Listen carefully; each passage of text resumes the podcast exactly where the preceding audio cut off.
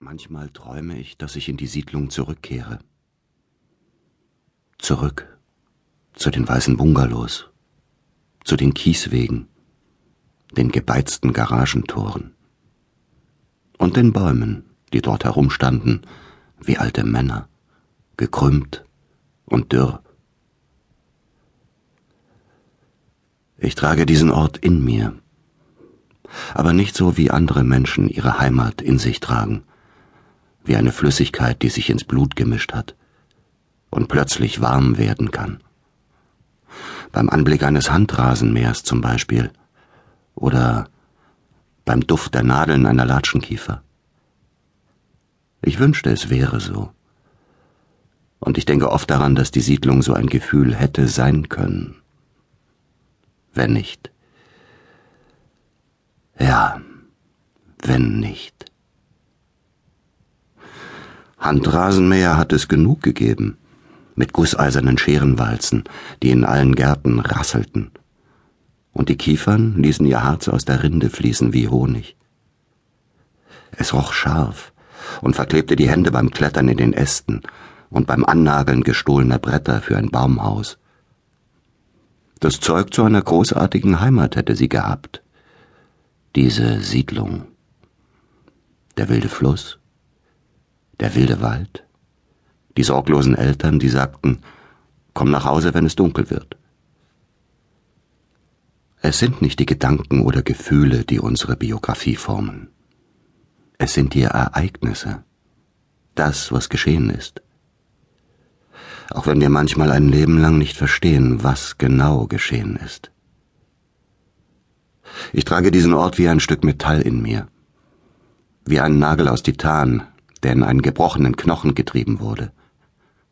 Ein Fremdkörper, der sich nur durch Schmerz bemerkbar macht, bei bestimmten Bewegungen und bei manchen Wetterlagen.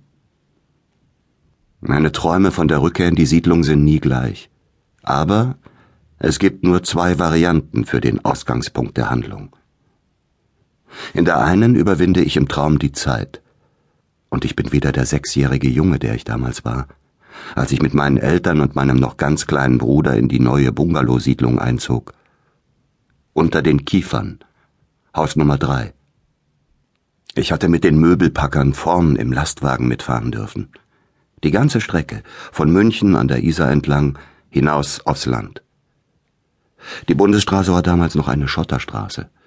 Geteert sollte sie erst Jahre später werden. Sicherheitsgurte gab es noch nicht. Die Männer, die sagten, komm, setz dich zwischen uns. Die Eltern, die sagten, halt dich gut fest, wenn die bremsen müssen. In diesen Träumen ist alles genauso, wie es damals wirklich gewesen ist. Es gibt nur einen Unterschied in meinem Kopf. Ich kenne die Geschichte schon.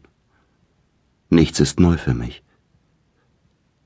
In diesen Träumen bin ich ein weiser Junge, der schon weiß, dass Herr Müller böse zu Kindern ist, lange bevor er es erleben soll. Der Herr Müller, der das Nachbarhaus bewohnte und seine weißen Haare mit Frisiercreme der Marke Brisk auf den Kopf klebte. In der anderen Variante meiner Träume komme ich als alter Mann. Sehr alt. Ich habe Gicht in Händen und Füßen. Ich atme schwer und muss langsam gehen. Ich komme, um eine Antwort zu suchen. Das stellt mein Gehirn im Schlaf klar. Und im Schlaf ist es ganz selbstverständlich, dass ich die zugehörige Frage noch nicht kenne, nur spüre, dass sie sehr wichtig ist. Die Siedlung in diesen Träumen ist verlassen. Die Häuser sind leere Hüllen, die Fenster ohne Scheiben. Immer schlägt eine Haustür im Wind und liefert den Rhythmus zu den Bildern. Das Gras ist hüfthoch und überwuchert die Gärten, verschmilzt die einst akribisch voneinander getrennten Reiche der Öhlers, Börnes, Rügemers und wie die Leute alle hießen. Die Kiefern senken ihre Äste tief auf die Dächer. Viele Ziegel sind gebrochen. Die Steinplatten der Terrassen versinken im Boden.